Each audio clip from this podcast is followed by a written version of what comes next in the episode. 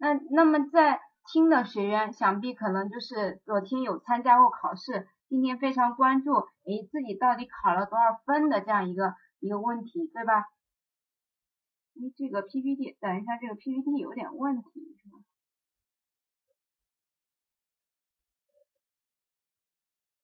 嗯，好，好嘞。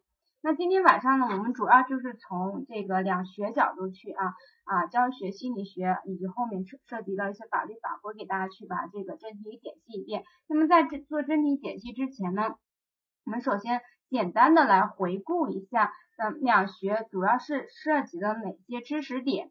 那么大家看一下这个教师的教育素养这一块，你看这个一般常考的知识点就涉及到教育目的。你比如说咱们这个茂名这昨天的考试，那个第一题是不是就考了？我们问我们的这个教育目的，呃呃，这个什么？我们教育工作的一个出发点和归宿，对吧？啊，就考了这一块知识点。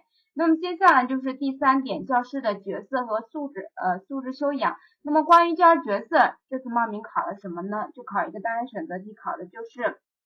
他问你教师职那个教师职业的最大特点是什么？估计那道题咱们可能做错的学员比较多哈。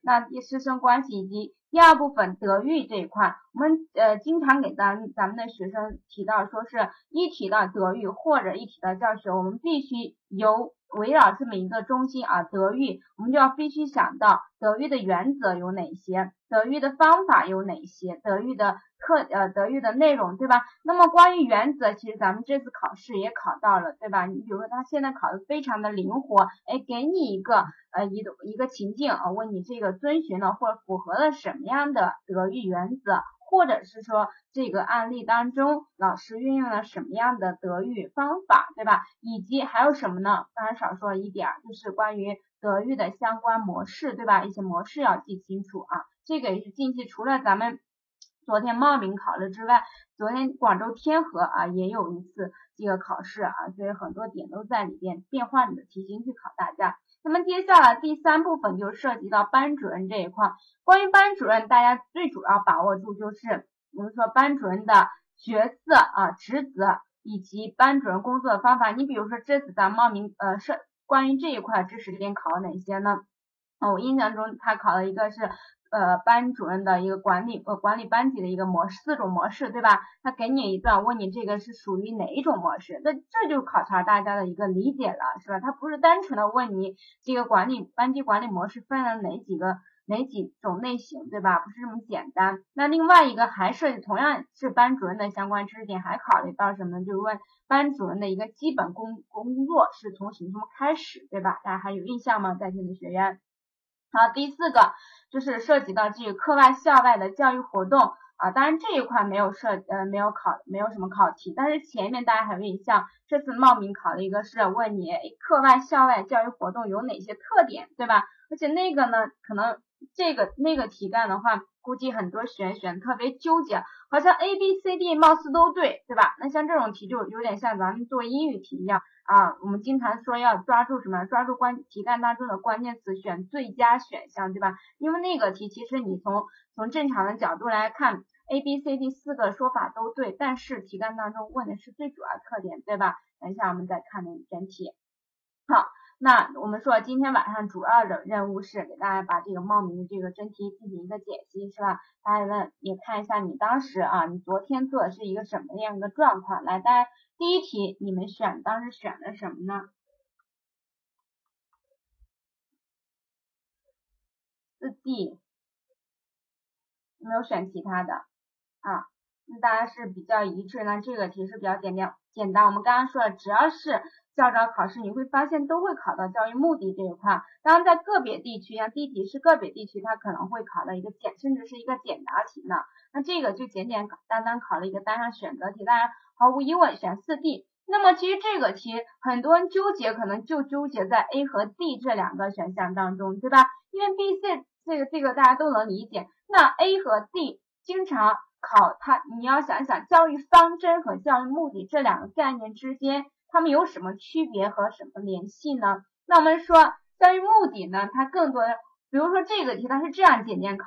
简简单单的考你，哎，教育工作出发点和归宿是什么？那下次换一个说法，同样一个知识点，我们换一个考考试的形式，哎，问你什么是教育的核心问题？我问一下大家，就这四依然是这四个选项，题干换一下，什么是教育的核心问题？请问选 A 还是选四 B？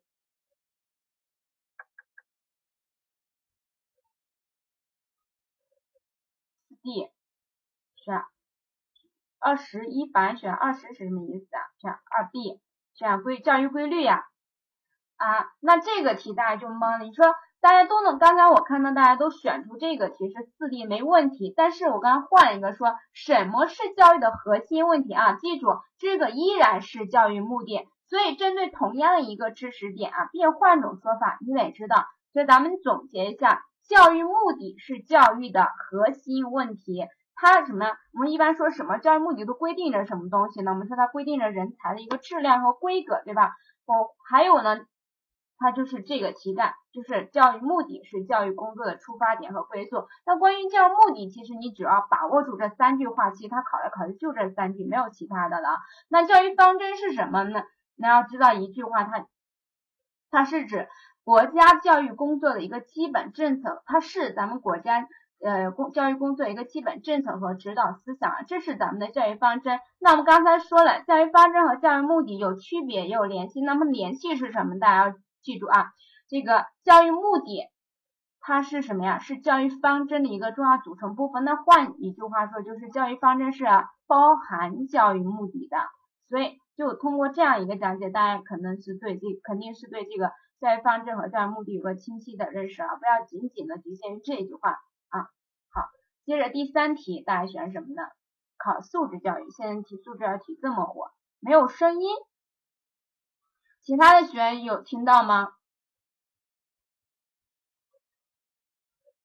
啊，有四 D，选四 D 啊。那这个题其实闭着眼睛都能选对，是吧？那这个题其实你你稍微每次迟到都听不到，那下次你准时来绝对能听到，是吧？这个四这个这个拼音我也拼不出来，对吧？那素质教育其实大家如果你平时看随便看一个报纸或者一个短讯。都能能了解到这个素质教育，但是你要知道，关于素质教育这个题干，它问的是重点，素质教育的重点。那么我在这个问一下大家，那素质教育的根本宗旨是什么呢？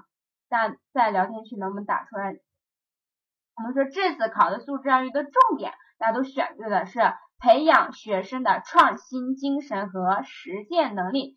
这个山东的南呀说的这个面向全体，我们我们说。这个素质教育的重基本内涵包括四点，对吧？那么你说面向全体，这个只是它其中的一点，它并不是素质教育的根本宗旨啊。这个山东的小小印象很深，好像之前你还听过其他的课是吧？山东小小说提高素质啊，提高国民素质，这个就全了。对，那大家记住了，下次如果人家考试素质教育的根本宗旨就一句话，提高国民素质。那这个重点，那这个题我再变换一种问法，就说素质教育的时代特征是什么？大家觉得是选什么呢？这个题还是这四个选项？素质教育的时代特征是什么？选四 D 啊。那这个我看有个呃，这两呃有两个选啊，SpongeBob 海绵宝宝是吧？啊。那这个啊，这个是选四 D，，大家记住，关于素质教育，你在下去复习的时候，在下去复习的时候，呃，你就把握住素质教育的四个内涵啊，四个内涵。那第一个呢，就是我们刚刚说的，它的一个根本宗旨就是提高国民素质，对吧？那么还有一个就是它的时代特征或者叫重点，这是一个一个概念啊，就它的素质教育的重点或者时代特征都是培养学生的。创新精神和实践能力。那么刚才咱们有的还听到，嗯呃还说到这个什么全全面向全体学生以及注重学生个性，这分别是呃素质教育另外两个内涵啊。这个关于素质教育，其实你去把握住这几点已经够了啊，够了。这是才讲到第三题。大家看到我今天你的这个晚上这个题哈，你会发现，哎，第一题一下子怎么就跨到第三题？那么第二题呢？我们说了，茂名昨昨天这考试。是一百道选择题，对吧？那么今天晚上我们的讲座，我们每天晚上讲座就是一个半钟的，所以一个半钟，因为我讲题不不是说来给你们对答案的，我们要透过这个题给我们给我们嗯传递一种考情，一种考试信息，说哎，它涉及到的考到的是哪一部分的教学知识，对吧？这才是重要的，而对答案其实某种情况不是那么重要，是吧？所以今天晚上由于时间有限，我大概我我。在这这个上课之前哈啊，在讲讲座之前，我我数了一下，差不多将近五十多道题啊，就是说我们是只能讲一半，毕竟时间有限哈。那这些题是我觉得是比较呃有代表性的哈。第十题，接着这个题号呢，我在此就不变，因为它真题考题是第几题，那我在这就呈现第几题。我比较喜欢尊重原题。好，第十题大家来看，刚才我有提到这个题，想必呃错的学生应该是比较多的哈。第十题你们选什么呢？啊，有选二的。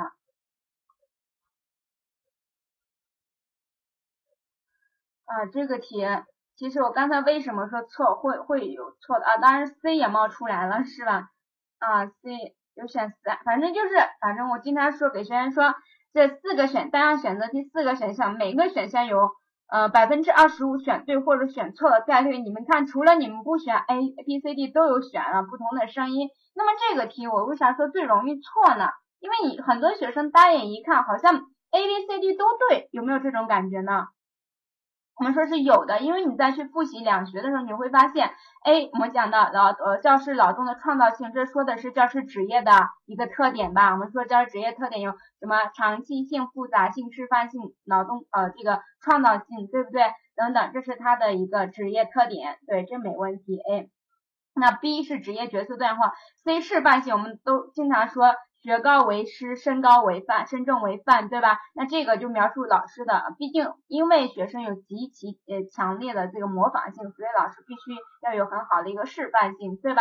所以这个也说的是教师职业的特点。那第一专业化这个，在这个其实，在教育界，咱们对教学有像比较深厚了解，大家可能了解到这个。至于老师是不是专业化，其实，在呃这个。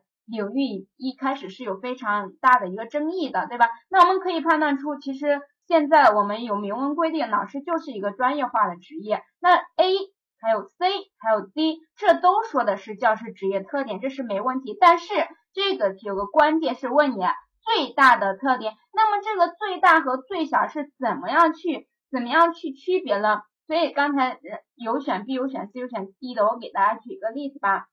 那这个题。正确答案是选二 B 啊，这个题在咱们就是一四年六月份啊，六月份的时候在深圳考过一一道，也跟这是一模一样的题，一模一道一一样的题。那这次在茂名考试这个题是啊是是常考不出来的是吧？然后那为什么不选 D 呢？职业的专业化，大家想想这个题干除了最大特最大特点是一个关键词之外，还有什么呢？叫教师对吧？教师这一个职业。那你想一下，专业职业的专业化是老师区别于其他行业的最大特点吗？我举个例子，比如说咱们的 IT 行业，那 IT 行业专业化、专业程度也够强的吧？那它也有很强的职业的专业性啊，是吧？所以这个不仅仅是教师的职业的一个特点，对吧？那这个就不能选。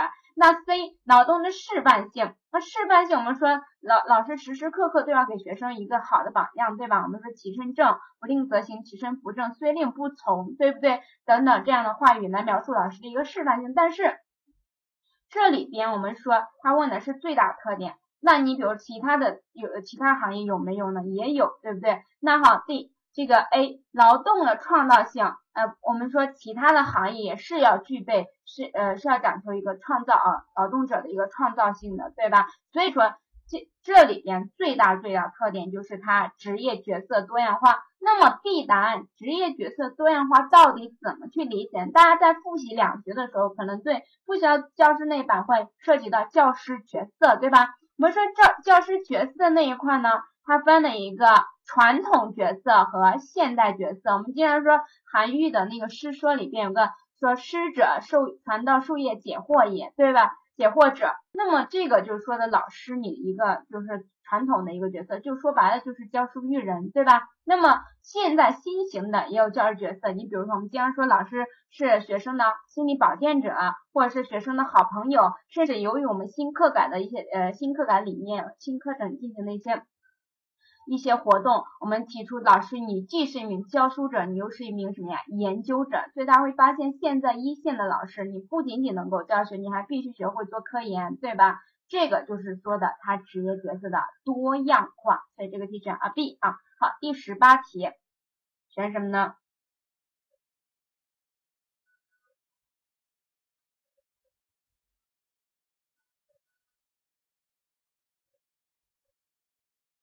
啊，这个题大家都比较选的一致。其实，嗯，今天我在整理这个真题的时候，发现咱茂名的考题挺简单的，关键是看你细不细心，对吧？那这里边其实考到大家一看只能在 A、B、D 里边纠结，而不看 C，因为 C 它属于课程课程划分课程类型当中的一种，对吧？那我们说我们现在当前国家实施的是三级课程，呃，课程三级。管管管理对不对？我们说国家课程、校本课程和地方课程。那关于这课程这一块，三级课程这一块，咱们接下来还考了，你看还考了一道题，问你地方课程又属于几级课程？所以这一块大家去复习的时候，不要仅仅局限于就它分的是实施的几级模式，你还得搞清楚国家课程、校本课、地方课程它分别都是对应的什么意思。那这一块一看。由学校针对学生的发挥学校特长优势，这一看说的是校本课程。那么在这里边，我又想起了之前一段时间六月份在其他地区考，呃，关于这一块知识点考的一道题，呢他说这个校本课程的开发主体是谁？我问一下咱们在听的学员，你们在说这个校都选对了，那再进一步问一下啊，校本课。对了，咱们大家说的非常对啊，这个校本课程，校本课程它开发的主体是咱们的老师啊，不是学生，也不是学校，是老师啊。好，接下来呢，呃，所以这个题就给大家一个概念，就是你下去复习的时候，你一定要去理解，去理解，不需要把这一大段的记下啊。这考定义的非常多，接下来大家会发发现很多这种类似的考考试。呃，十九题，你看它紧接又考问你地方课程属于什么几级课程？大家这个题当时选的是什么？选的是啊 B 啊二级课程。那么刚才我们说我们国家实行三级管理课程三级管理模式，那么国家校本和地方，地方属于二级。那么大家想一下，在我们实行三级课程管理模式之前，我们国家是什么一个制度呢？对课程这一块，我们说。现在课程的转变，它是由什么呀？由原来的国定制啊，这个虽然不好写，我还是给大家写出来哈。国定制制度的制，转变成了现在的一个什么呢？审定制啊，审定制什么意思呢？以前国定制就是以前课程怎么办、怎么实施，都是由国家说了算啊。国家规定好，你老一线老师该照章办事，就这样子，对不对？那现在呢，就是变成了审定制，审定制就是国家只是一个起一个审理审核的一个作用啊。那接下来具体该怎么去办？那还是要结合你学校的地方的特色去进行相应的课程设置，这就是由国定制变成审定制。那这两个概念其实为什么在这提出来？就像。牵扯涉及到这一块知识，之前也考过这么一个题，他给你说反了，他说我们国家课程是由审定制变，呃，由过渡呃过渡到这个国定制，这个是错的啊，所以这概念啊，这个第十九题大家说的是对啊，这个题选啊 B，地方课程它属于二级课程，好，那二十一题大家选什么呢？大家一看这个题考什么呢？考就是长得很像的这些概念，跟咱们这个二十八题某种程度上是有点相似的，对吧？就是考你这样概念，有选选的是 A 课标，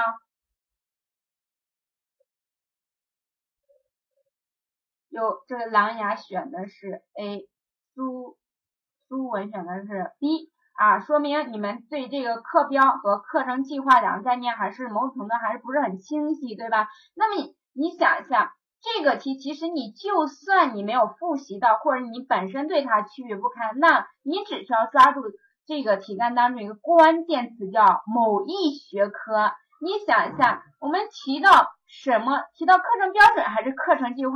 我们说有十三门学科，必然对应有十三个课程标准。那么就冲着这几个字，这个题毫无疑问选课标啊，这是一种技巧。那另外一个方法就是，我就建议大家实实在在去把它理解了，不要去死记硬背。你想，如果你真正去读过咱们的课标的话，比如说你应聘的是这呃考的是这个语文或者是英语，我们都说在之前如果听过我们 Y Y 的，我可能学员记得就是我们不论是讲笔试还是面试，一直给大家强调两个东西，一个叫新课改理念，一个叫什么课标这两个东西，对吧？我们说在教招，不论是教招还是教资考试呢，这个东西都非常重要。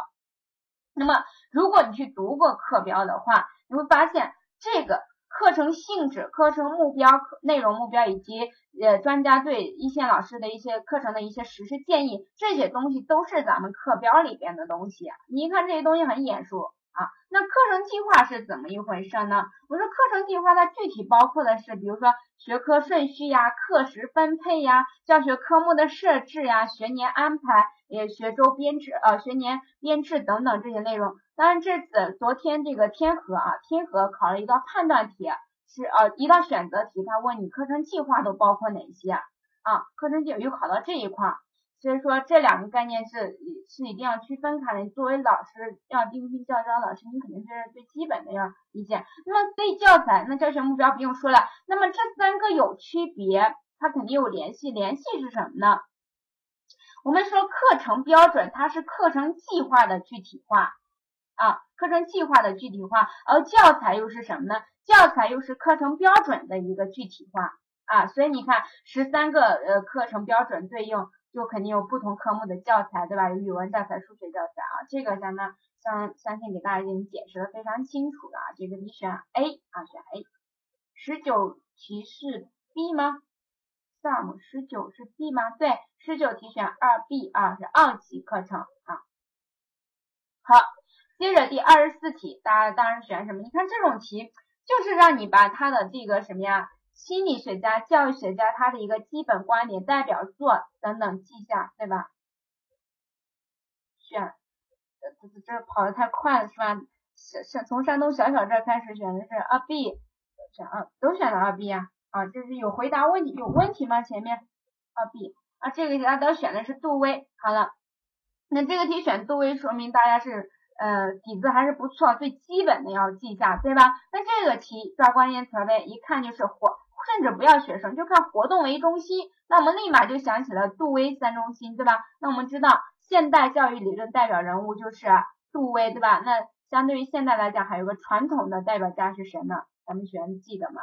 那么他们他们两个人分别主张的三中心，三中心内容是不一样。谁呀？传统的教育家，传统教育代表人物是，对，赫尔巴特，对吧？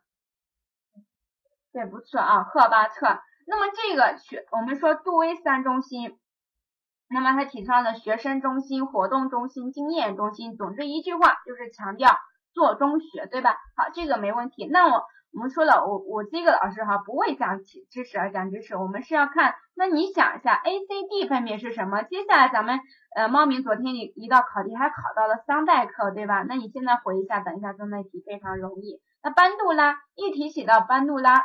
咱们能想到班杜拉什么最基本的一些概念是什么呢？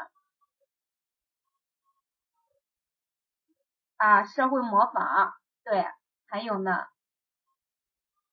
对，班杜拉的模观察、模仿、学习，对吧？啊，对了，山东小耳说的很好，关狼牙说的很好，就提起班杜拉，那你就想到自我效能感、观察、学习、模仿，对吧？啊，这些东西。那么桑代克是什么呢？啊，当时我们在上课。桑代克他是什是什么呀？行为。桑代克有个头衔是什么？教育心理学之父。对我们呃上过我们课或者听过我们课的时候，我们经常给学生这样讲。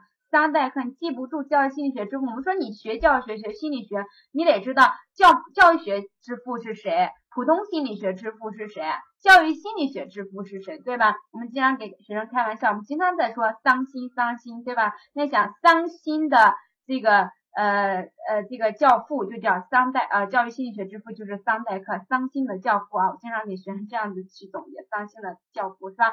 桑代克，那么大家都知道这个就是嗯，桑代克一九零三年写了这个《教育心理学》这本书是挺有名的，对吧？啊，接着四 D 这个人也非常的重要啊。昨天晚上还是什么，我还提到这个凯洛夫啊，凯洛夫这个大家能想起凯洛夫的什么？教学对，咱们凯洛夫啊，苏联的这个人，一九三九年他写那个教育学呀，咱们说他是也有两个，你要记住两点。第一点呢，它是被认为是世界上第一部马克思主义的教育学著作，对吧？那还有一个，我们说教育学，这个卡洛夫的教育学对咱们国家建国后或甚至现在的教教育都产生很大的影响的，这是关于卡洛夫你需要把握住的啊，需要把握住。而且卡洛夫还是咱们起源学说里边的什么呀？哪个起源学说呀？农夫种大米那个，知道吗？咱们你们一开始复习的时候肯定是复习的教教学的历史啊起源学说，是不是劳动起源学说？我们是劳动起源学说两个代表人物，一个是米丁斯基，一个是凯洛夫，对吧？不错啊，我看大家小小都记得。好，这个题选啊 B，二十九题选什么呢？大家？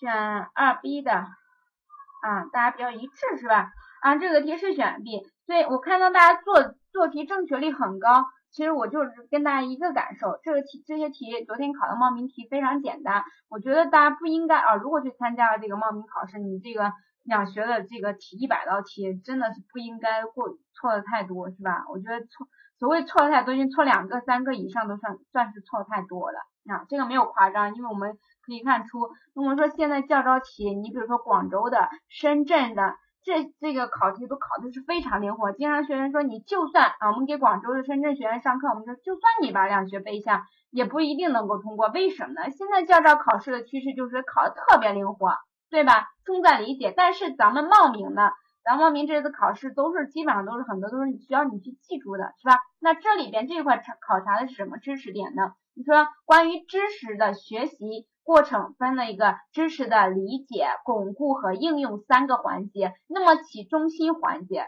就是你要怎么样理解啊？两个 B 这个题好。第三十 C 题，刚才咱们讲到班主任这一块，那班主任大家选这个题选什么呢？啊，这个题也是常考不出来，但是它只是说不同地区考的时候问的问题不一样啊，选的是 C。这个呃一看就是选 C 是吧？没有其他的吧？什么评定学生操行？那换句话说就是要给学生写操行评语，对吧？这个大家在上学的时候都被老师写过。或许你现在是老师，你又给人给学生去写，对吧？背写或者你自己去写。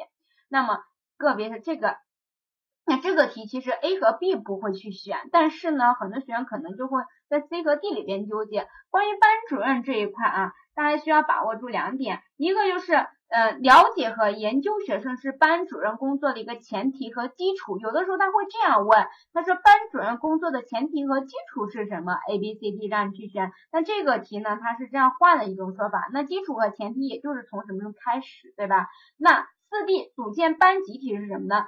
组建班集体，它是班主任工作的中心环节啊，中心。大家把这两个区分开。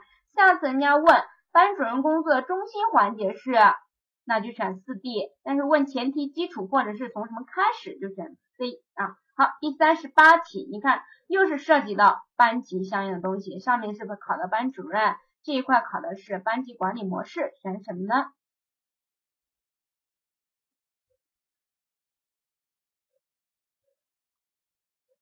选的是 C 是吧？班级。啊，那这个题其其实除了这种考法，这个一看大家说你考考察的你这是什么方面的？是不是考察的是理解呀？啊，考察你的理解。那其实还换一种考察方式，还可以考察什么呀？多项选择题，对吧？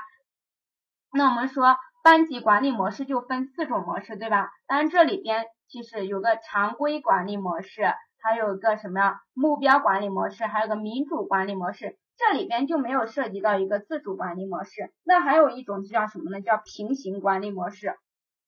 那么所以大家在去复习的时候，一定要把这几种都要去理解啊。那么呃，这个刚才有提常规，这个好呃很简单，就是制定和执行一些规章制度，通过制定这样的规章制度去管理班级的这样一些活动叫常规管理，对吧？民主管理那就是要发挥学生的积极性，让学生参与参与进来，对吧？老师和学生共同去管理这个班级。那目标咱们就是给班级设班集体设置一个共同目标，然后把这个目标怎么样分到个人啊，分到小组，然后再让他们个人的目标和小组目标融入到咱们整个班集体的目标，这样子。那么刚才有提到这个第四种，还有个叫平行管理。一提到平行管理，大家可能就会想到这个什么呢？我们说马卡连科，对吧？马卡连科提出了一个叫集体教育，对。集体教育或者是叫平行教育，也就是跟这里边的平行管理是一个概念。那是什么意思呢？就是通过平行教育、平行管理，或者叫平集体教育，就是通过集体去教育个人。那什么意思呢？你比如说咱们一个班级里边，可能有些比较就是比较自闭的，不愿意跟别的学生交往的那个那样的学生，那么像这样的学生，班班主任一般都采取这种方式，通过集体去。去去影响、去感化个人的啊，让其他的学生积极主动的跟这位学生去怎么样沟通、去交往，这这就是通过集体去教育个人。还有一层含义就是通过个人去教育集体。大家会发现，经常我们说班上一个学生犯事儿了，对吧？出现什么问题了，这都是个别化的问题。哎，老师经常会做一个，就是在全班人面前都强调一下，对吧？起到一个杀一儆百的作用。这就是通过个人去。影响集体啊，这就叫班级的平行管理啊。这个题选的是，一看就是鼓励学生积极参与啊，共同实施呢。这个题发挥充充分发挥民主，对吧？就是民主管理。好，选 C。好，第四十题大家选什么呢？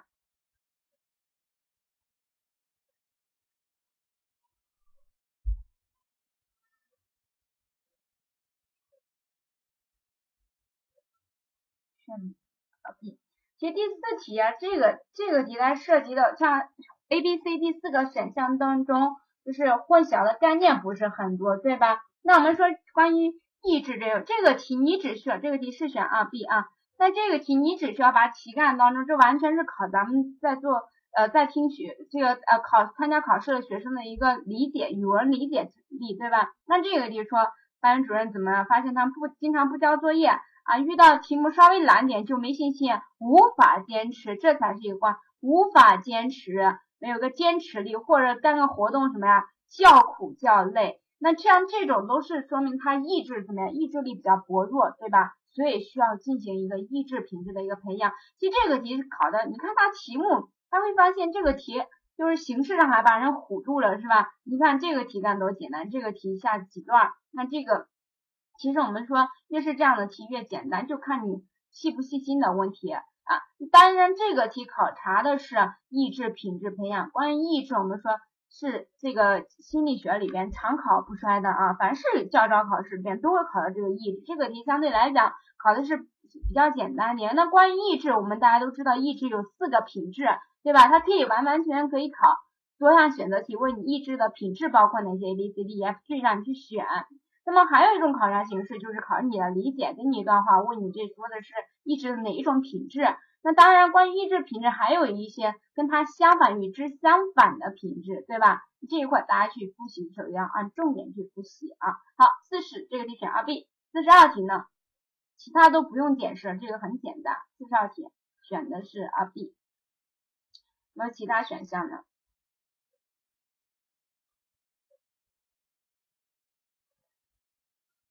那刚才我已经在前面说了，这个题选起来可能比较纠结，好像大眼一看 A、B、C、D 都没问题，对吧？其实我们从这个理解的呃角度来讲，每一个每一个都说得过去。你看计划性、实践性、灵活性，还有个自愿性，还有个目的性。都能够说得过去，是吧？你想一下，你组织一个课外或者校外活动，你肯定是有目的啊，目的是干嘛？就是为了促进学生身心呃全面发展，对吧？那这个是没问题。但是那那很多学员说了，那这个题到底选啥？那你组织校外教都说的是教育活动，那肯定是具有一定的教育性，是吧？那所以这个题可能很多学员选起来非常的纠结。听我这么一说。似乎 A、B、C、D 都能够选的，那这个题呢？它问的是什么呢？问啊，你看我一说就有选四 D 了，是吧？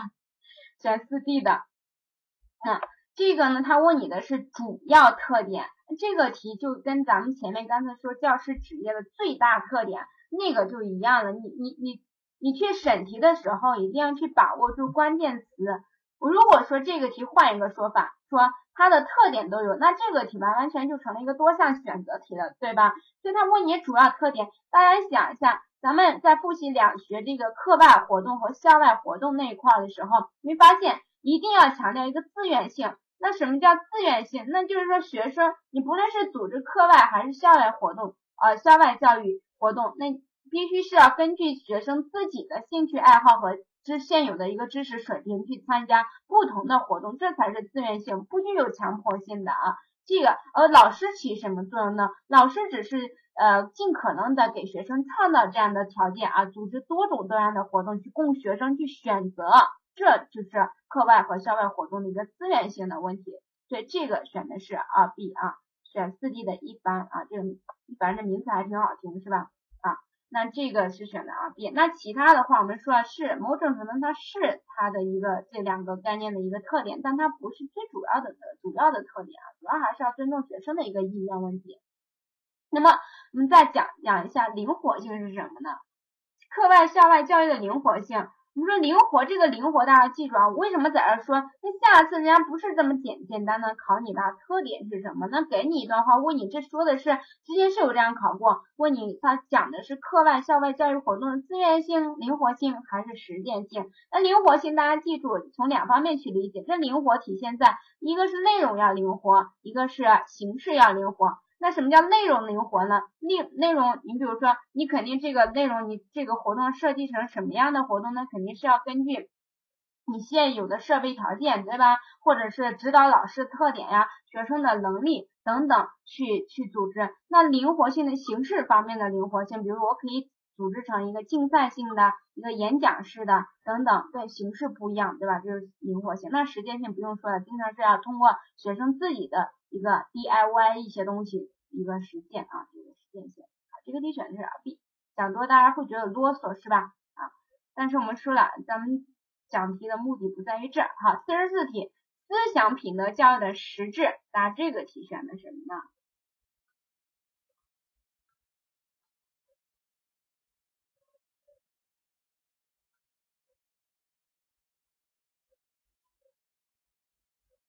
选的是三。啊，要选的三，选的这个 C。那么这里边其实一提到思想品德教育，咱们昨天在这个天河啊有选 A 的是吧？啊，有选 A 的。咱们昨天在这个天河考天河区的考试当中，思想品德教育这个考察了一个什么呢？考察了一个呃判断题啊，判断题他说知情意行是思想品德教育的四个基本要素，就这么一句话，问你正正确还是错误？那这一块我看到有不同的声音，选 A 的，选 C 的。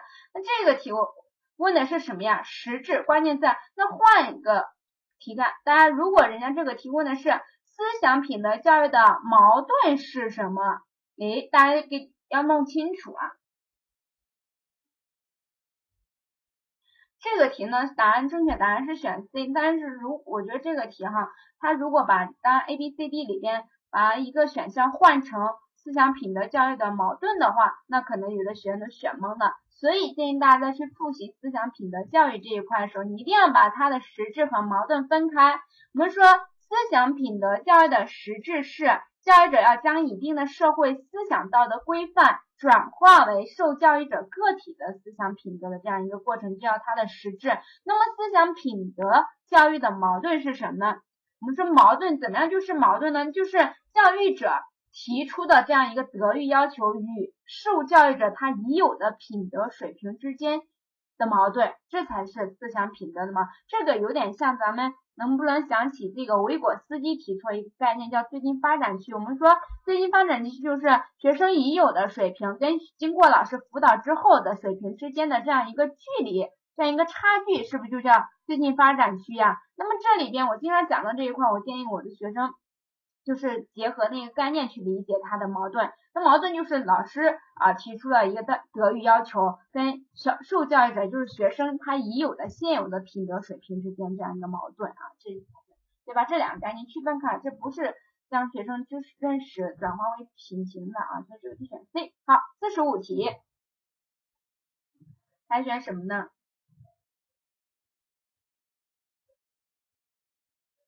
榜样式方法啊。刚才其实咱们在讲那个知识体呃考点的时候，有有提到有嘴巴里边有说出这句话是吧？其身正不令而行，其身不正虽令不行。那么这句话很简单是吧？你首先得理解了。这个考题给我们传达两个方向的一个信考试信息，就是你像这种话，类似于这这，哎，我问一下咱们在听的学员，这句话出自哪？是出自《学记》还是出自什么其他的著作？有人记得吗？啊，不是《学记》啊，是《论语》，对吧？那这里边大家知道，就是这个考题给我们传递的。就是两个信息，一个就是呃我们去复习两学的，那么《学记》还有《论语》相关的东西，尤其是《学记》里边的东西，你必须得去，不是说让你背一下，因为背一下不用，呃没用啊。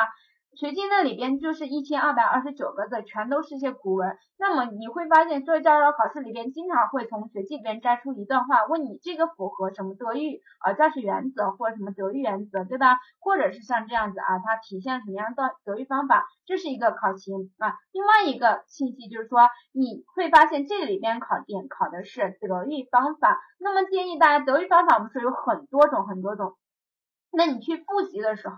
你想，他这个考题考的是你对德育方法的理解，所以你不要去死记硬背那些方法没用啊，你要去理解每一种。那么这里边都说了，你自己是行得端行得正的话，你不用命令，人家也就去行呃实施了，对吧？你自身怎么样不正，那你就算命令了，人家也不会去实施实行，对吧？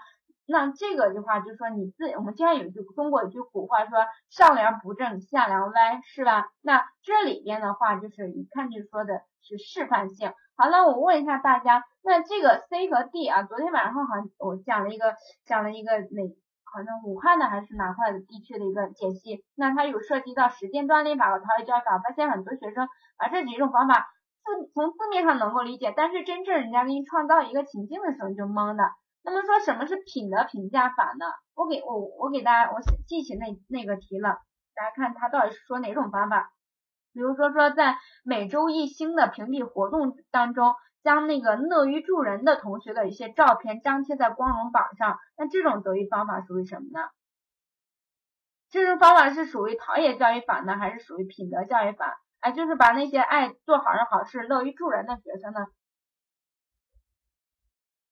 啊，这个是品德评价法啊，不，哎，这个泡泡，山东泡泡一出来陶冶，所以说这个题最容易就是呃搞混的，就是在 A 和 D 里边选。到底陶冶教育法跟品德评价法有啥不同？大家听清，我刚才说那个是乐于助人，喜欢帮助别人，然后把他的名字放在光荣栏上，对吧？这说明这是这是对他的一种好的行为的一种评价，对吧？所以那个说的是品德评价法。那么陶冶教育法是什么呢？比如说咱们。苏霍姆林斯基说过一句话，说是让教室的每一面墙壁都会说话，对吧？不算 some 这个，那么这个就说的是一个环境对学生情感的一个陶冶和影响，这个才是陶冶教育法，对不对？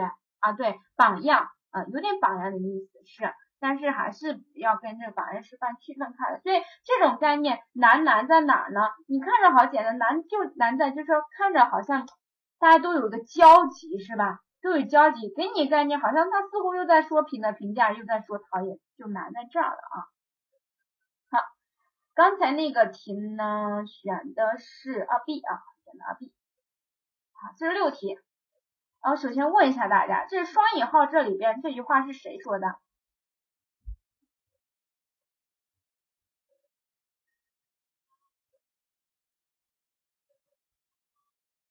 这个题大家选什么呢？第四，山东小小选第四，选四 D 是吧？啊，这个这个话有有说马卡连科的，有说这个赫尔巴特的。当然你们选都是选对了啊，可能一读下双引号里边的话就知道选的是 A。那么这个题，呃，首先说一下给我们传递一个考情哈，你看这么多的什么什么原则，这一看就说的是德育原则对吧？是德育原则，讲了七八点的，那么你再去。复习的时候不要不是单纯的啊，我是说蒂斯多会说的吗？这肯定不是德国的蒂斯多会说的哈啊，你等一下我们一个一个去讲。那这个考题我们传达就是你去复习德育原则的时候，你会发现它考非常灵活，还是要怎么样理解理解至上，对不对？那这里边还有另外一个考点，就是我经常在上上课过程当中，我要求我的学员能把就是一些大家，你比如我们经常提到马卡连科呀，这个。嗯，凯洛夫呀，还有第四的，刚才有的学员提到第四座会啊，还有马卡呃，还有这个赫尔巴特呀、杜威呀，这些人常说的一些有名的话，你尽量记住。那这样的话，可能会这样子单纯考一个题干，还有可能就是说你在做一些，比如说有有些地区它考题有主观题，那么像你在主观题里边你写那些大白话，你还不如写写一句陶行知的话，什么人的话更给力，对不对？所以说，像这种的话，大家去复习要基本上要要记住那么一两句，你毕竟是学这一块的嘛。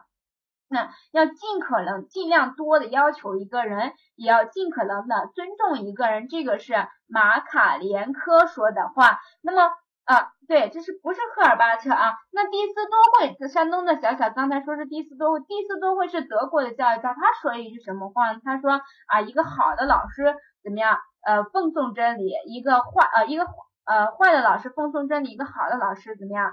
这个是教学生去认识真理，对吧？是这样子。那么刚才我听到有的人还提到这句话是赫尔巴特说，那赫尔巴特说的话非常重要，对吧？赫尔巴特，比如他那个教育教学性原则，他说在任何一个教学过程之外不可呃都都怎么怎么地这样的话。还有包括我们刚才前面提到苏霍姆林斯基说的话，佩斯泰洛西等等这些非常一提到教育家很很有名的这些大腕，那么我们平时通俗易懂的说大腕级的人物，你都得记住，对吧？那这个题看选的是 A，那这个原则挺长的，我们在平时上课过程当中，我们就给大家尊重学生和严格要求学生，呃，这个相结合原则，其实说简单一点，就是咱们平时说的一个词叫言辞相继，对吧？严格的言辞，慈祥的慈。记啊，救济的济，言辞相继啊，那这个还是要注重理解啊。在集体中教育原原则，这个是说的马卡连科的集体教育原则，不是啊。好，这个题选 A。第四十七题大家选什么呢？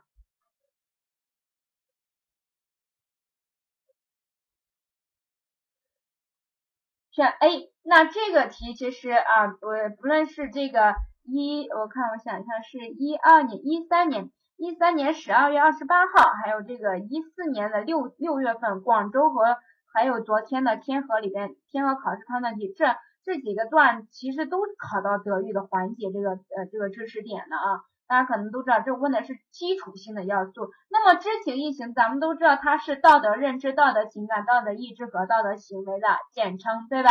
那么在这里面考的是道德认知。它是这个思想啊，个人品德发展的一个基础环节。但是大家有没有想过，那情感、意志、行为都分别是什么样一个地位呢？啊，我有这个昨天好像在武汉啊，武汉这个讲讲座里边也有题，真题里面也是这样子啊。大家要记住啊，道德认知或者道德认识，它是个体品德当中的核心部分。或者你说它是一个基础，学生品德形成基础，记住这两点就行了。那道德情感是什么呢？它是咱们学生产生品德行为的两点啊，一点叫内部动力，一点就是催化剂，就是品德实行转化的一个催催化剂，就两点。那道德意志是什么呢？我们经常说意志，就是说简单点，就是看你这个人有没有定力，对不对？那它就是调节品德行为的一个精神力量。而道德行为是什么呢？就就一句话，道德行为它是衡量个人品德的一个重要标志，或者是衡量个人品德水平高低的一个标志，对吧？这个四个你必须知道，它是德育的四个环节，而且每一个在这四个环节当中所起的地位和作用，要经常考的啊。好，这个题选 A。嗯，四十八题，你看又是考的是德育原则，你大家可以发现同一张试卷里面考了很多遍，是吧？前面说的考德育方法，这考德育原则。E 是什么？刚才走神了啊，幸好咱们这还能回过头去看一下，是吧？有的时候这个走神了，这个就没办法了，是吧？啊，这个 E，咱们在听的这个走神了，我考考其他在听的学员有没有走神？咱们刚刚说的非常详细啊，语速也挺慢的。E 是啥呢？不好意思，你也泡泡也走神呢。这个中山东小小山东泡泡是，他走神你也走神。咱们在听的学员刚刚说这个道的意志，意志是什么呀？动力。哎呀，这个这个是我没讲清的，还是你们的问题啊？咱们再听，咱们就要就虽然考过了，但是这个说不定你这次没考过，下次还要继续，是吧？这个知识点是不变的。再说一遍哈，这个道德认知啊，或者道德认识是核心部分，或者叫基础。道德情感是两个概念，就是一个叫内部动力，或者一个叫催化剂。那么道德意志它起的是一个调节品德行为的精神力量。道德行为是衡量品德的重要标志，记清了吧？那刚才山东小小说走神了，咱们等一下也涉及到走神的知识点。走神在咱们心理学里边说的是什么呀？谁知道？注意的分散是吧？啊，这个有点职业病了是吧？好了，那那大家来看一下四十八题选什么呢？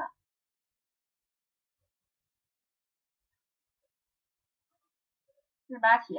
选的是四 D，还有没有其他答案？啊，那这个题还是不论是前面咱们刚刚讲德育原呃德育方法，还是这里边的教德育原则，都给我们传递传递一个信息，就是你去复习一定要理解，对吧？理解这个题选四 D 没问题。那么咱们你看一下，什么叫教育的影响以一致性与连贯性？那么这里边其实你不用去读大段，你就看他说，冯老师知道这刘明的这些情况之后，从多方面去理解他这个转变的原因，并和家长保持密切联系，一起也就共同为他的健康成长做出努力。这个就是说咱们的教育影，咱们的这个教育的影响的一致性和连贯性的原则。那么什么叫一致性和连贯性？也就是说，你要老师在教育工作当教育工作当中，你要什么呀？协调多方面的教育力量。其实你去把握这个原则概念的时候，你就把握住它概念里边提到一个要协调多方面的教育力量。那你看这个就对上号了，对不对？所以选 D 啊。对，知行这个不用说了，对吧？啊，言行一致，表里如一，是吧？这样的字眼你去记住就行了。那正面教育是什么呢？就是说服教育呀，启发学生，正面去引导学生。个别和集体，这就跟咱们刚才说的谁的什么原则？就是这个马卡连科的啊，集体教育啊，集体教育。好，接着五十题，大家选什么呢？你看新课感。你看我专门把五十题和五十二题放在一一起，就是因为它同一套试卷里边关于新课改考的这两点。第一题选的是 A。不用说啊，你就算没有去复习两学，你也知道，咱们其实大家在想，不论你是新课改还是什么体制的改革，还是课程的改革，所有所有一切教育活动的改革，最终都是一个目的，为了学生的一切啊。那咱们不是，你看现在有些学校打的口号是为了学生的一切，为了一切学生，为了呃一切为了学生这三个。打成一个横幅，对不对？对这个理念是要注意的，以生，这也符合我们经常说的新课改理念，叫以生为本，以人为本这样的一个教育理念，对吧？这个题选 A，没什么纠结的。一五十二题这个题可能就有些复习的时候马大哈型的考生估计选的特别纠结，大家也一看 A、B、C 都是很都是些好词儿，对吧？但到底选什么？这个题就看关看你审题了，关键字。后呃关键字眼不是关键字啊，你看不同的声音出来了吧？呃，有选有选 C 的，有选二 B 的，还有选什么的呀？有选 A 的，哎呀，肯定也有选 D 的是吧？那这个题我们说难就难在这些，你看好像老师他也是可以开发，也是引导，也能尊重，所以你选的很纠结啊。这个题呢选二 B，为什么呢？看清楚，我刚才说了。这个题的一个关键词在哪呢？是对待师生关系上。这个这个概念在哪呢？就是大家去翻一下基础课程基础呃课程改革纲要这里边的这这上面规定，大家记住那 A 和 B A B C D 分别是什么？大家记住，在对待师生关系的时候，新课程强调的是要尊重尊尊重和赞赏。那么在对待什么的时候强调帮助和引导呢？就是在对待教学关系的时候。你看前面说的是新课程要求老师呃教学行为要产生相应的变化啊，记住啊，在对待师生关系上是要强调尊重和赞赏，在对待教学关系上是要新课程是要强调帮助和引导。那么在对待自我的时候，那老师你要做到学会教学反思和自我总结。那么在对待与其他教育者，就是你跟你是一名老师，你跟其他同事关系上，你要新课程要强调合作和开发。这开发是什么意思？我们说现在老师新课程理念倡导老师，你不仅是一个教育者，你还是课程的开发者和建设者，对不对？所以你要看清楚题干问的是什么东西，人家问的是师生关系啊，师生师老师和学生之间肯定是尊重。我们在讲到那说老师和学生人格是平等的，对吧？既然是平等的，那你不能因为你是老师，你就不能够尊重学生。哎，我们现在赞赏要提倡一种鼓励性的赞赏赏识性的教育，对吧？这个关键在这，看清了没？所以这个就选二 B 啊，刚才选 A 的，选 C 的，懂了吧？啊，这个就选二 B 过。好，这个以上就是教育学，其实还挺内容挺多的哈，我讲的也比较细一点。那么接下来就是咱们的心理学，还是首先过一下考点，先列在这儿的考点是咱们这次考试当中涉所涉及的，以及平时考试当中都会常考不出来的感知，比如说经常考的，给你一段话，问你说的这是说的感觉还是知觉，所以在复习的时候一定把感觉和知觉区分开来就行了。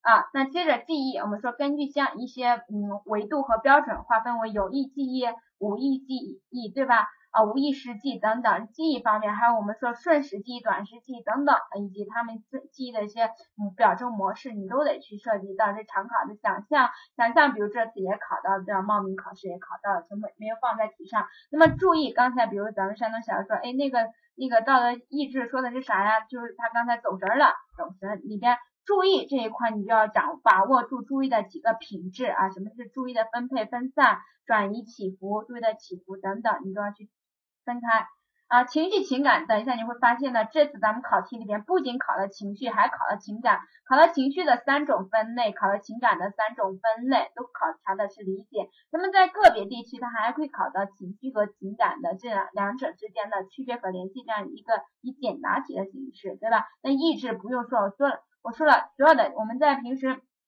做各个地区啊，不论是北方，嗯，大力一点的方向，就是说南北差异啊，南方和北方，还是咱们南方的这个整个各个地级市或者是广州啊、深圳这些，你会发现所有的教师考试当中都会考到这个这个问题，对吧？哎，第二个行为控制方面常见问题，那这次的冒名考试里边考到了行为的训练的一些方法，等一下你会看到那样的题啊。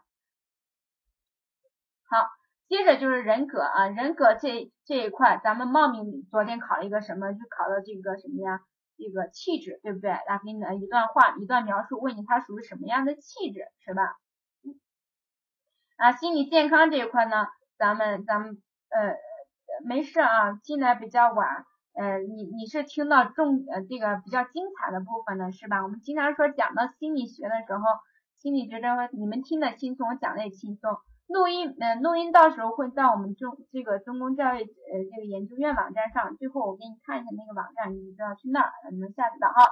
借这个遗传的因素，对吧？这些东西都都是常考的哈。大家看一下四十九题，你们昨天考的时候选的什么呢？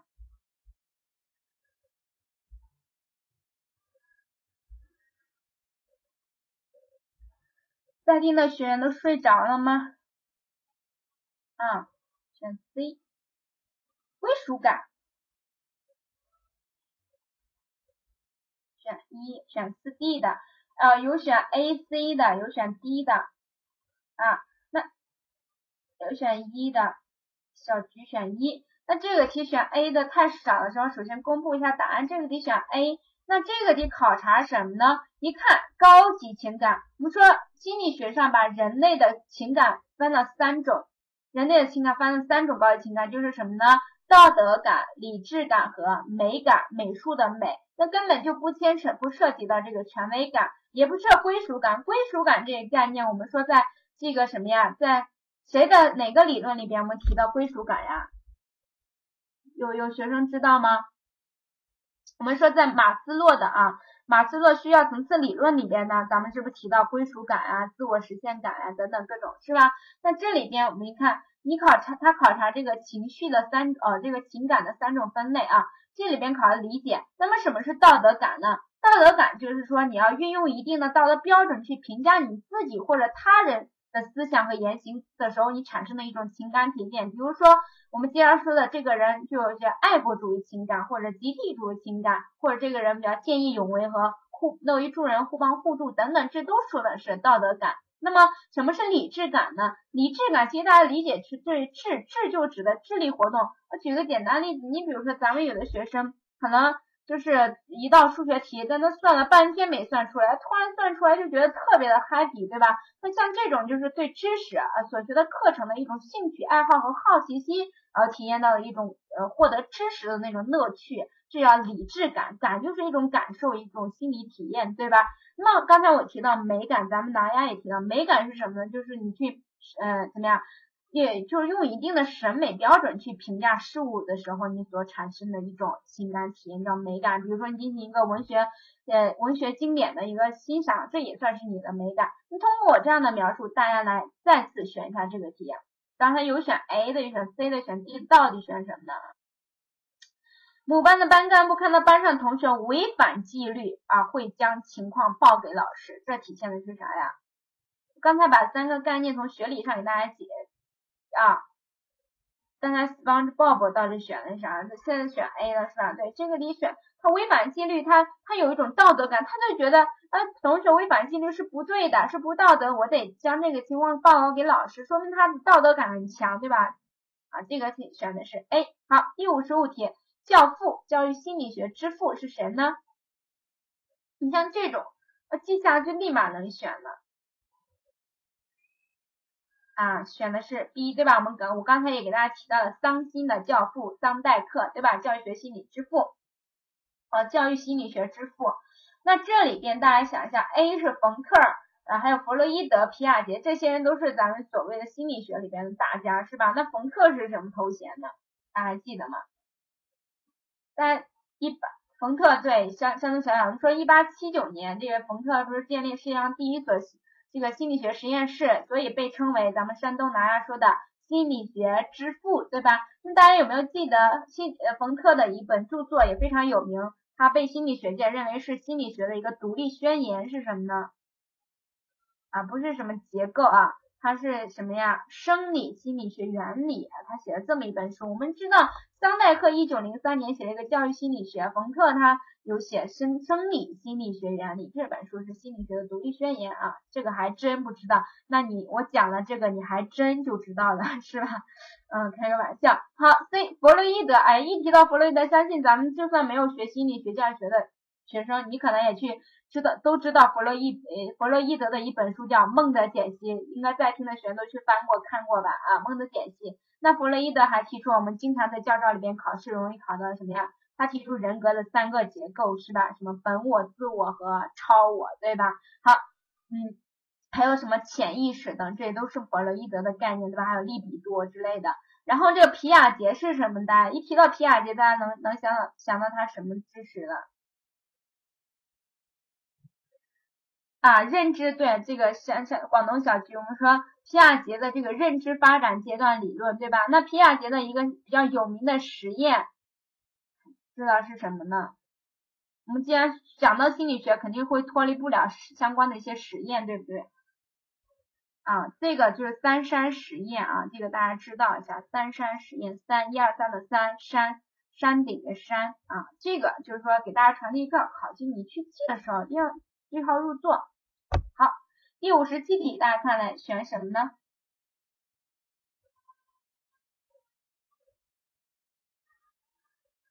五十七题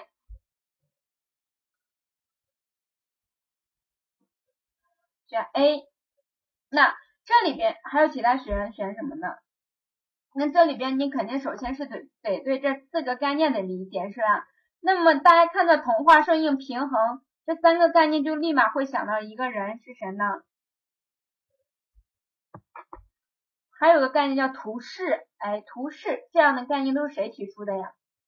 啊，对了，山东小脚皮亚杰，对吧？比如说皮亚杰提出一个很有名的概念叫图示，那童话顺应也是他，他奥苏贝尔都出来了，奥苏贝尔不是啊，奥苏贝尔是那个有意呃意学习，对吧？啊，接受学习。那这里边看清楚什么是童话，童话就是。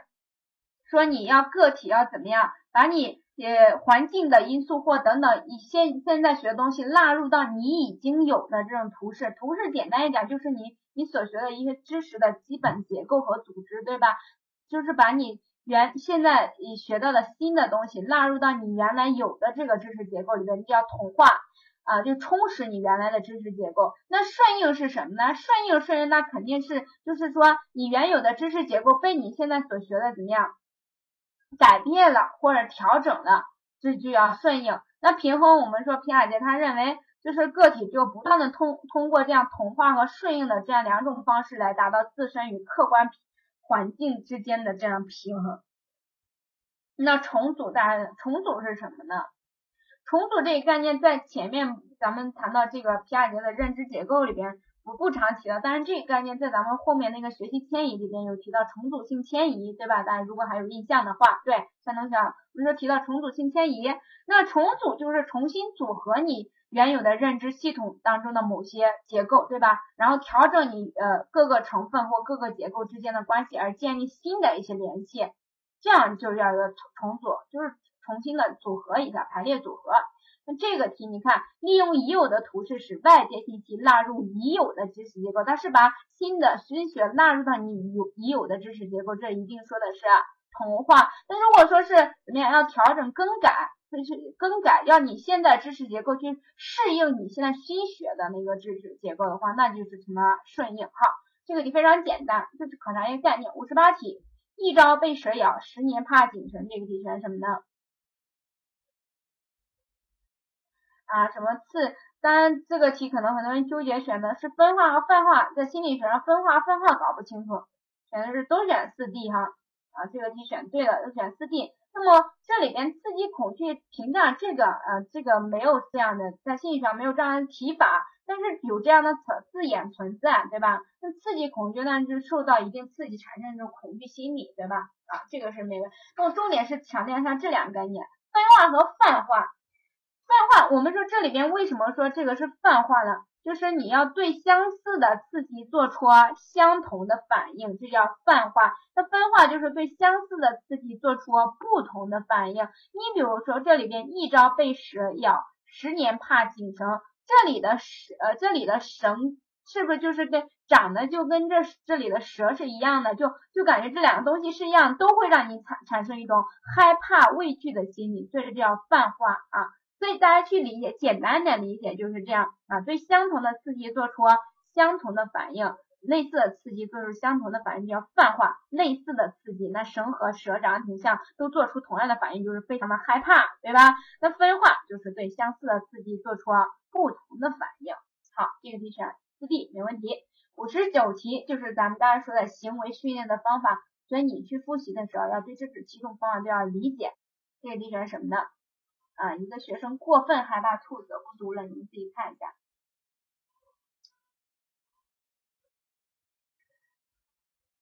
看大家选的这个情况，觉得昨天要参加报名考试都选的这个两学这一块，当然还有设计学科这一块，我就不清楚你们做的怎么样。但是我看大家选的情况来看，正确率还是蛮高的哈。那这个题选系统脱敏脱敏法。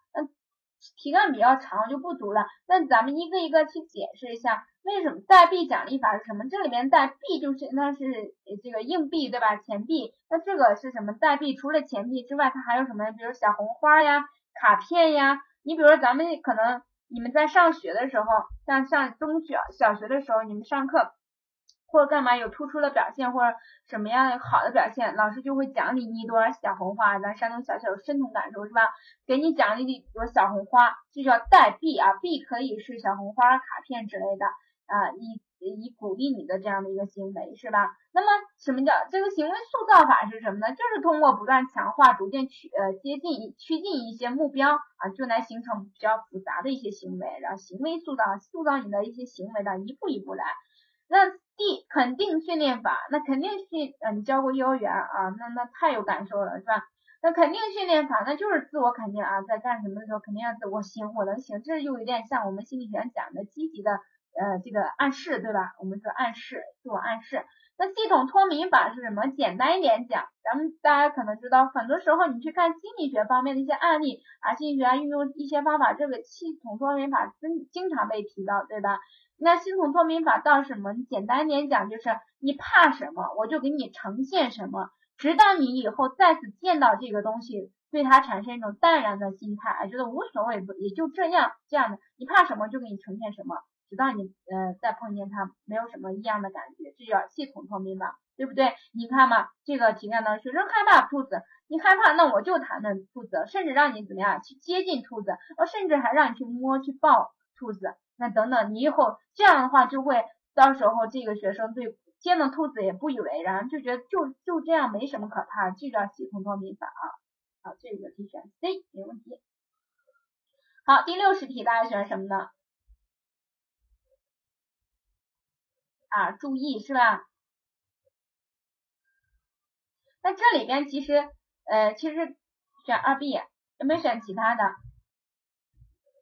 这个题我觉得这个题出的不太好，为什么呢？这个题你想一下，这是出，我觉得是出题人的一个失误，能选 C 必然能选 D，能选 D 必然能选 C，为什么呢？我们说随意注意就是有，又叫有意注意，又叫。随意注意，无意注意叫不随意注意，对吧？那 C D 就是同一个概念，那这个题这些题都是单项选择题，所以 C D 肯定不能选，对吧？那像这种我们排除了，我们增添呃增加这个选对的概率是吧？所以只能在 I B 里面选。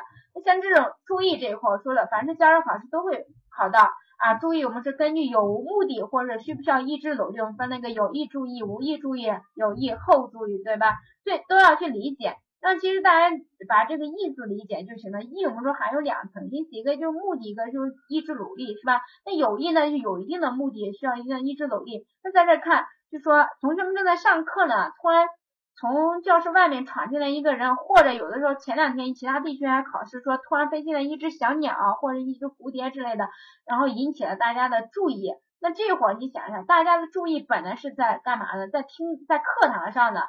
那飞进来一只小鸟或者闯进来一个人，那注意，大家是没有对他是没有一定的目的，对，也不需要一定一一定的意志努力的，这一定是引起了他的无意注意，没问题啊。嗯，那接着看一下六十一题，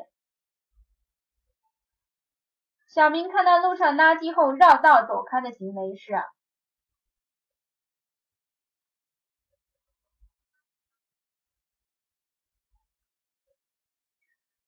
有选四 D 的，有选二 B 的，啊啊，那这里边其实有选，反正就是有选二 B，有选四 D 的是吧？啊，那这里边其实我们不涉及 C 和 A 对吧？什么眼袋、消退，这都没什么重点题。它这个题就想考你这个回避性条件作用和逃避性条件作用这两个概念。那这两个概念你要区分概念，大家要知道啊，区分概念一定要从本质上抓住它们两最本质的特征。那这里边逃避和回避到底有什么呃什么区别呢？我们说这个回避条件作用是当厌恶刺激出现时，它已经呃这个逃避啊说错了，嗯口误不是说错了，这个逃避逃避就是当厌恶刺激已经出现的时候，你有嗯就你对它做出的某种反应，然后从逃避这样的厌恶刺激，比如说。那这个这个回避是什么呢？回避条件作用就是当预示某种厌恶刺激即将出现，我问一下大家出现了没？即将出现，预示着要出现，有机体对它做出的某种反应，是不是还没有出现？所以你听清楚两个概念的话，你会发现调剂逃啊逃避条件作用和回避条件作用最本质的区别就是逃避条件作用就是这个东西这个刺激物已经出现了，你要对要逃避它。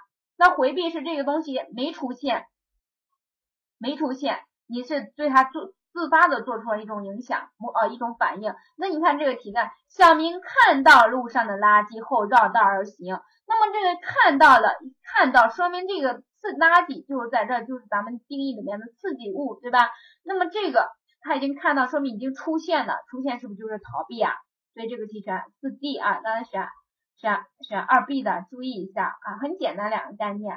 那我们说回避条件作用和条呃这个逃避条件作用，它都是负强化的两种作条件作用类型，对吧？咱们在讲的强化那一块儿有讲的这两个概念，这个就选四 D，这个就是刺激物出现，这个刺激物没出现啊好，大家来看一下六十二题。啊，蝙蝠超声波的仿效制造出雷达，这个相信都没有什么太就是选错的吧？选错你，我觉得你的心理学是咋复习的，是吧？回去好好的面壁思过。那么这里边我们说原型启发，对吧？啊，呃，超声波，蝙蝠的超声波受它这个的影响，我们制造出雷达。还有我们经常说，呃，看到天上飞的小鸟，我们从制造出了什么呀？飞机。还有谁？搬搬搬什么呀？让我要说什么？我们说他去山上砍砍砍柴，对吧？被一种像锯齿状的茅草割破了腿，然后发明的锯子是谁啊？鲁班，对吧？对，我们这也是原型启发。那么知道这个，你还得区分出来 A、C、D 啊。其实如果这个考题换换成一种说法是考 A 或者 D 的话，我估计很多学员会会做错，因为我发现很多学员他去。复习的时候，思维定式和功能固着，它从概念上能区分，但是真正给你一个材料，给你一段例一个例子的话，他就搞不清楚到底是思维定式还是功能固着了。那酝酿效应是什么呢？酝酿效应，举个例子，比如说我们大家都有种感受啊，在以前上学的时候，尤其高中，你会发现那种那种变态的题、偏难怪的题很多啊，你你做了大半天都没有做出来，就你去操场溜溜溜达一圈，对吧？哎，你回来一看，哎呦，这个题这么简单。啊，你你当时怎么没想出来呢？这就叫酝酿效效应，对吧？那思维定式是什么呢？定式定式啊，思维定式就是什么呀？就是一种重复，对吧？你不论是旧的情境，你也用这种思维模式这种方式去做，然后换一种新的情境，你依然用这同一种思维方式，就是思维定式，就重复来重复去。那四 D 功能固着，功能固着，你比如说我一说吹风机，可能很多学员都想的是啊，它就是用吹头发的。那除了吹头发，它还有其他功能吗？啊，比如它可以吹晾干的鞋，呃，不是可以吹什么鞋呀，是吧？你要穿什么衣服比较那个什么，还需要嗯，还可以用这个吹风机把它吹干的各种各样的这个功能，对吧？功能固着简单的就是死板和不灵活，是吧？好。那概念给大家区分完了，我想起之前考过这样道题，问一下大家啊，你说这个思维定式和功能固着对我们的生活都是起着积极作用吗？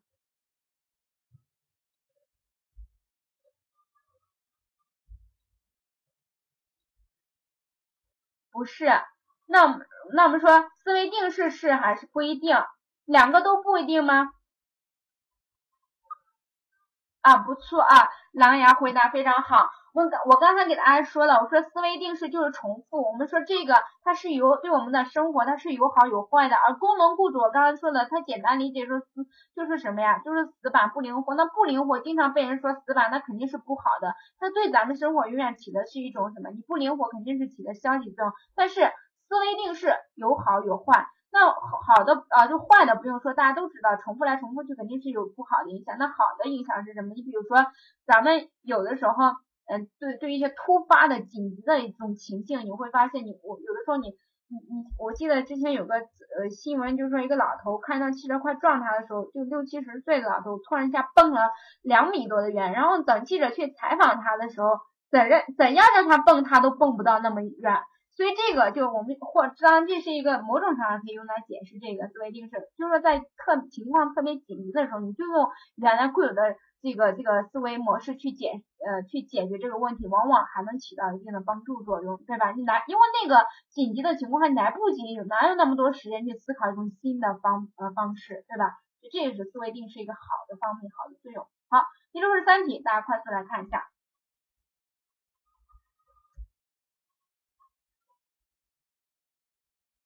这个题大家选什么呢？啊，这个考的是学习迁移，对吧？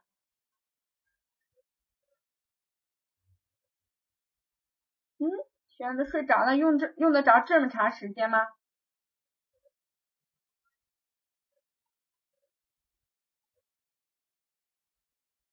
啊，有选 A 的，有选 C 的。那我说这个东西还是要得前提是理解，对吧？那我们说。这个正负不用说，正负就是根据前一的性质去规定，正的就是积极促进的作用，而负的就是一种学习对另一种学习的一种消极阻碍的影响，对吧？那这个看题干肯定不涉及可 A 和 B 啊，它没有说有促进帮助帮助还是这个影呃干扰的作用。那么这里边就是考察的非特殊迁移和特殊迁移，非特殊迁非特殊那就是一般的吧，也就是普遍迁移吧，那就是在一种学习当中所习呃所呃学习到的一种原理去用到另外一种学习呃情境当中。那么具体迁移，也就是这里所谓的这个特殊迁移啊，那就是怎么样把你原有的这个就学习迁发生迁移的时候，你原有的这个知识经验进行一个什么呀重新的组合，然后运用到另外一种。具体的学习情境当中去，那么这个呃题干大家看某一领域或课题的学习，就某一个情境的学习，直接对另外一个领域或者另外一个情境的学习产生的影响。这里边影响没有说是好的坏的，如果说的是好的或者坏的，那肯定是选正或者负。那么这里也没有说影响嘛，有好有坏，对吧？那么只能在 C、D 里边选啊。那我刚刚说了啊，非特殊迁移就是一般迁移，就是一种学习情境当中。对另一习习得的一些原理，对另一种学习情境的一个影响，那这个题选的是 C。好，所以建议大家去复习的时候，学习迁移那一块，你要把把握清楚它是按照什么维度划分的什么样的迁移，以及每一种迁移都分别是什么意思。你需要自己能够真正学懂的话，能够举出一些例子来。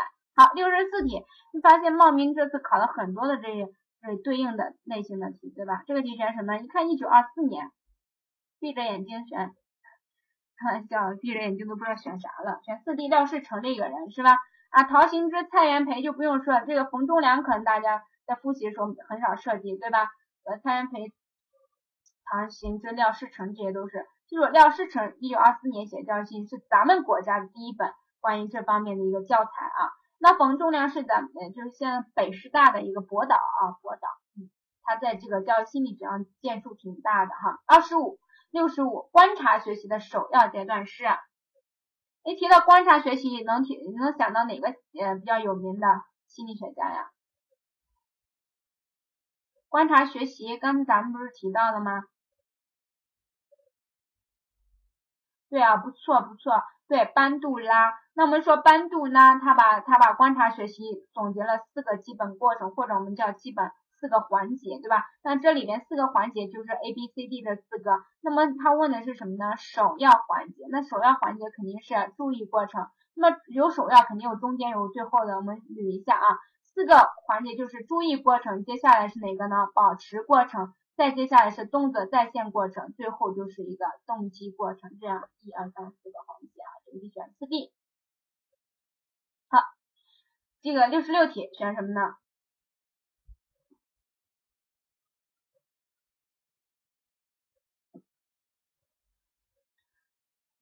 这个还是就是一看就是学习的分类对吧？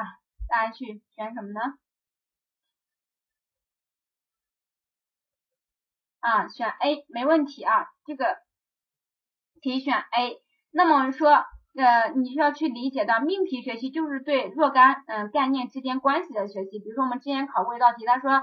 对，双引号里边一句话叫“圆的直径是半径的两倍”的学习属于什么？像这样就是圆的直径是半径的两倍，呢就是一句话，一个命题，对吧？那这样的学习就是命题学习。那符号学习是什么呢？简单一点来讲，就是学习某种符号它代表什么意思。比如说你学习一个地理地理图标，学习一个词汇，像这种学习就属于符号学习。那概念学习就是它，这就是概念学习一个定义哈。掌握同类事物的共同的关键的本质特征。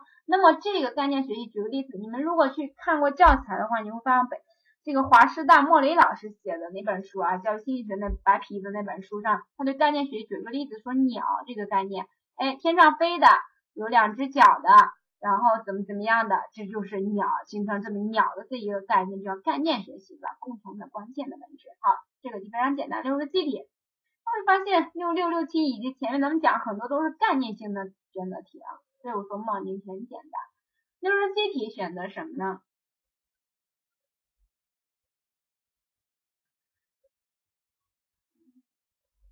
大家审题要审这么久吗？一百道你得做下来多长时间？选学习期待。嗯，还有没有选其他的？小菊，广东小菊选的是二 B 吗？虫子选二 B，需需要。那这里边还是说你去复习的时候啊，那那那肯定是要什么？什么是学习动机啊？什么是学习需要？什么是学习期待？哈，这概念要把握准了。那这里边说，学习个体在学习活动活动当中感受到某种欠缺而力求获得满足的心理啊，欠缺而需要得到满足，那就说明他是不是这种需要的欠缺？那肯定是对应的是学习需要嘛。那什么是学习呃期待呢？学习期待就是你。个体你对学习活动所要达到的某种目标的一种主观判主观估计，对吧？我期待我应该达到什么样的目标，这叫学习期待。那学习动机是什么呢？我们就说动机嘛，它就是一种动力机制啊，那就是一种动个体学习活动的一种动力机制，是吧？那这个它都不用解释吧？学习需要你学习，好好的审一下题，从语文角度也能选得出来二 B，对吧？好，第六十九题选什么呢？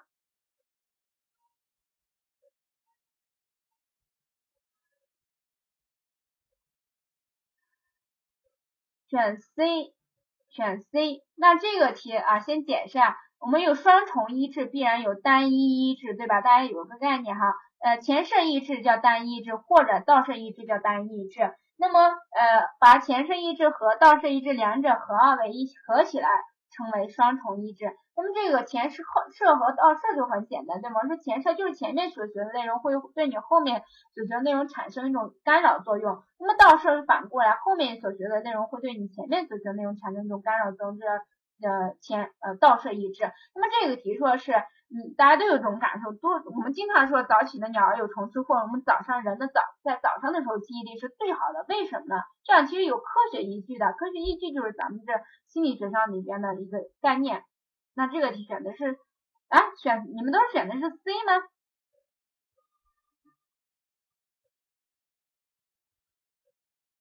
哦，是我我哦，C 是前摄抑制，我看着前摄抑制，我看想到呃。呃，这个 倒摄抑制圈，你看刚才我们解释没问题啊，就早上写的时候来记英文，发现效果好，为什么呢？早上你早上是一天的刚刚开始的时候，那肯定是你前面都没有学习任何内容，那就没有了什么呀？没有了一些前摄抑制，对吧？没有前摄，少了前摄抑制。对了，这个题还可以换一种说法考倒摄抑制，对吧？啊，这个题简单。好，第十七十一题。刚才前面咱们讲的理智感、道德感和呃这个什么呀美感，那个是情感的分类。接下来呢，考了一个情绪的三种状态。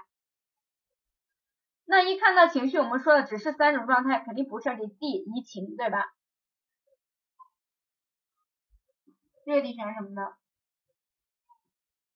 啊，选激情是吧？那心境就是我们平常说的心情，英文那个单词我们就是学过 mood，对吧？那个心情，mood 就是心境。它就是一种，你就说，呃，今天你这个看心情好了，看花花都对着你笑呢，这种或者人逢喜事精神爽，这样的说法都是一种心境啊。那激情是什么呢？激情就是一种爆发强烈而且持续时间特别短暂的一种一种情绪状态。你比如说，咱们经常拿这个范进中举来来给大家举例啊。范进听到自己金榜题名了，然后狂喜之下就意识混乱、手舞足蹈、疯疯癫癫，这叫激情，对吧？那应激是什么呢？比如说咱们生活当中突然遇到火灾啦、地震呢，啊，你像河源、广东河源这经常地震是吧？地震的习惯了，或者是是你你比如说呃那个。呃，开车的司机突然来个急刹车，这都属于应激，是吧？那这个题我们说了，短暂的爆发式的，这就是激情啊，没问题。好，第七十六题，心理辅导，这个题选什么呢？啊，这个如果我们细心的学，再去复习心理辅导心理学里边那一章节，你会发现，心理辅导就两个目标，一个叫学会适应，一个寻求发展。那这个题考察的比较简单，我记得在前一阵子我在。做其他地区真题点题的时候，好像他是有考的，他问你这个心理辅导目标两个，那其中他问你基基本目标是谁？那大家要记住啊，两个目标，学会调试和寻求发展，其中学会调试是基本目标，而寻求发展是高级目标啊。像这样也会给你设置一个题，这个题选四 D。好，第七七题大家选什么呢？哎，这个简单，考效应的，效应类题在心理学当中学起非常轻松，这个题选什么的？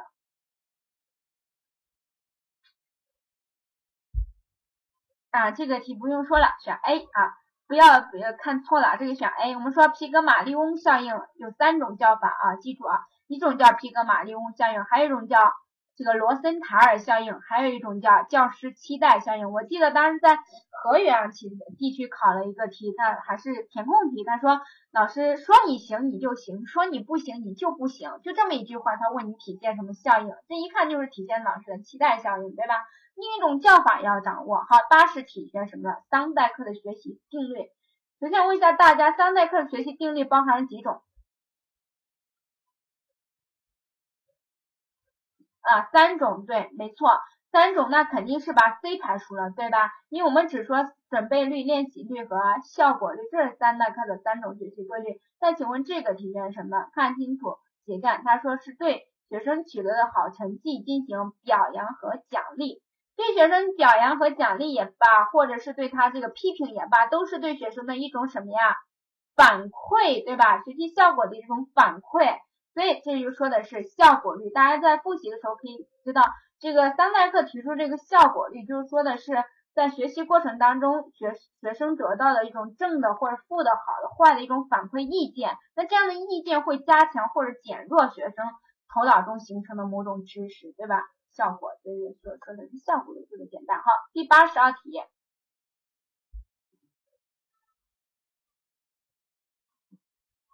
八十二题选什么呢？啊，对，下位学习这个下上并列这个啊，这个递进学习这个不是递进，递进它在这个教学模式里边提到递进教学模式啊。那这里边我们说平行四边形，这是一个什么呀？大概念，对吧？先学习这个大概念，再学习菱形。我们都知道菱形是特殊的平行四边形，就说明菱这个什么呀？平行四边形这个大概念里边是包括菱形这个小概念，对不对？所以大家记住了啊，什么叫下位学习？就是。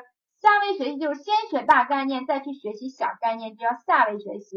那反过来，先学了菱形，我再去学习平行四边形，这叫上位概念。比如我们先学了呃这个这个什么呀？啊，就是反正就是从大到小，从小到大。比如说经常容易考这个题，他说先学蔬菜这么概念，然后再让你去学这个青菜啊、萝卜呀、西红柿啊等这样的概念。我们都知道，这都属于这个蔬菜，这是属于。下位学习，那反过来就是上位学习，对吧？那并列，什么叫并列学习呢？既不产生，既不是上位，也不是下位的学习，就它们之间是没有一个包含被包含的关系。你比如说咱们政治里面学的这个需求与价格，或者咱们物里边学的物理里边学的这个质量和这个能量这些概念，它都属于并列的关系，对吧？就叫并列学习。好，这个题选的是 A。好，以上就是学学这个教育学和心理学。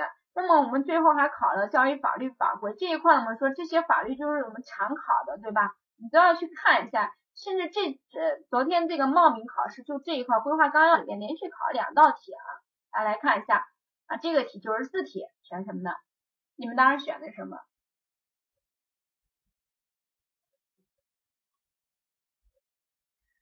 啊，这个题没问题，选 A 选 B 对吧？六嗯。咱们教育法里面明确规定，凡满六周岁的儿童，你必须去接受教育。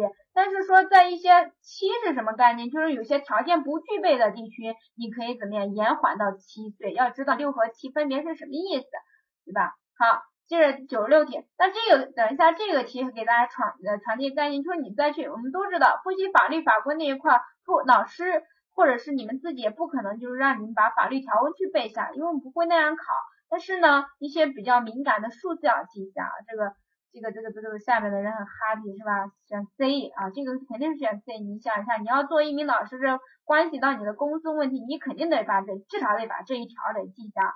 昨天咱们天河里边，哦天河里边去了，天河地区的教招考试也考了这么一道题，但是他考的是呃这个判断题，他是说教师工资平均水平当不低于或高于当地公务员的平均水平这样的一些考题啊。好，第九十九题到终于到尾声了，是吧？今天讲这个题，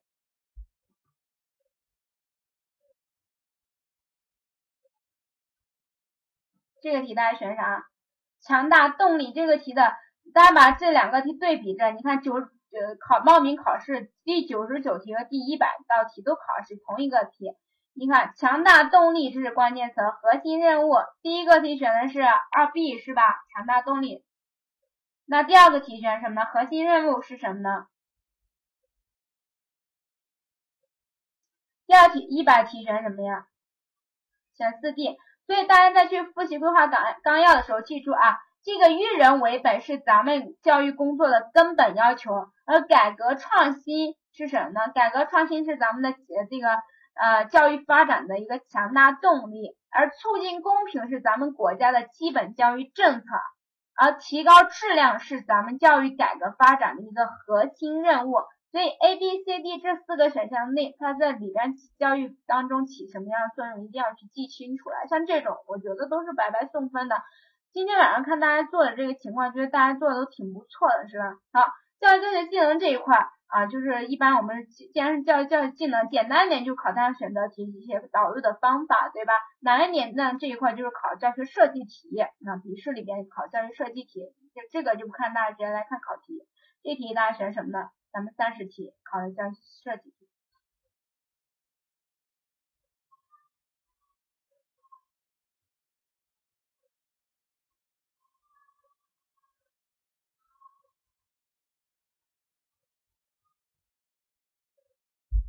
那大家选什么呢？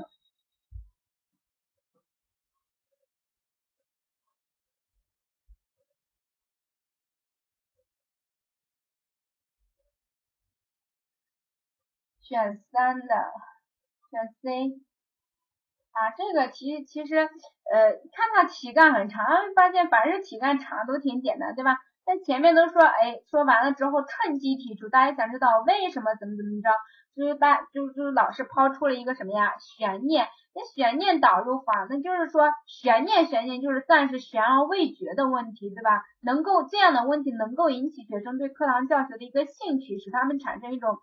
想欲求其明了的一种一种一种好奇心一种心理状态是吧？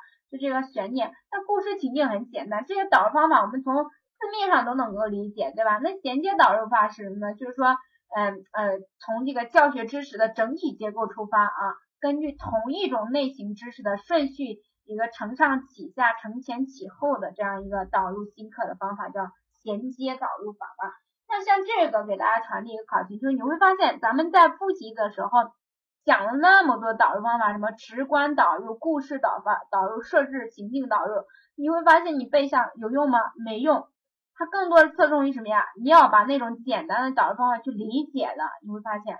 但是这种题我在我看来往往是比较难一点的，发现看着好像都能够理解，但是真正做题不不是那么容易，对吧？那今天晚上我们讲课就讲到此为止，我看到大家做的情况还是挺不错的，是吧？说说明昨天那考试至少两学里边的。考点你们还是做的挺自自己挺满意的吧？应该。那刚才咱们后来听的几个学员说，这个语音在在哪去拿呢？你们不论是了解相关教师的一些最新最新的一些考试资讯，还是这个每日一练啊，你需要去练一些习题，以及我们上面都有一些呃这个习题的详细解释，那请大家就是可以你去可以登录一下我们这个中公教师考试网这个网站上，信息非常的全新啊。然后这个，嗯，最后呢，就是给给大家推荐一下啊，我们的笔试面试教材，如果你有意向的话，这下面有地址有电话，你可以联系一下。今天晚上我们就讲到这儿，因为这个 PPT 呢属于我们内部资料，这就没办法给大家分享。这那大家就在听课的时候，平时听课的时候都认真去听啊。好，看一下大家还没有问题，没有问题，我们今天晚上就讲到此结束，谢谢大家。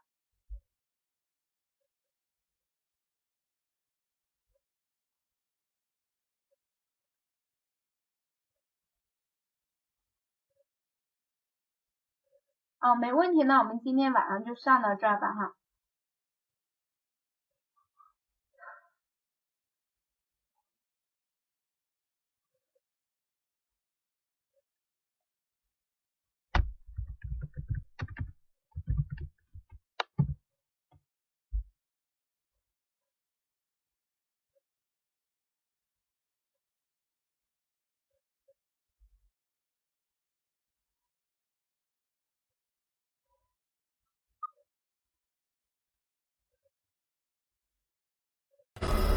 大家都没有疑问了吗？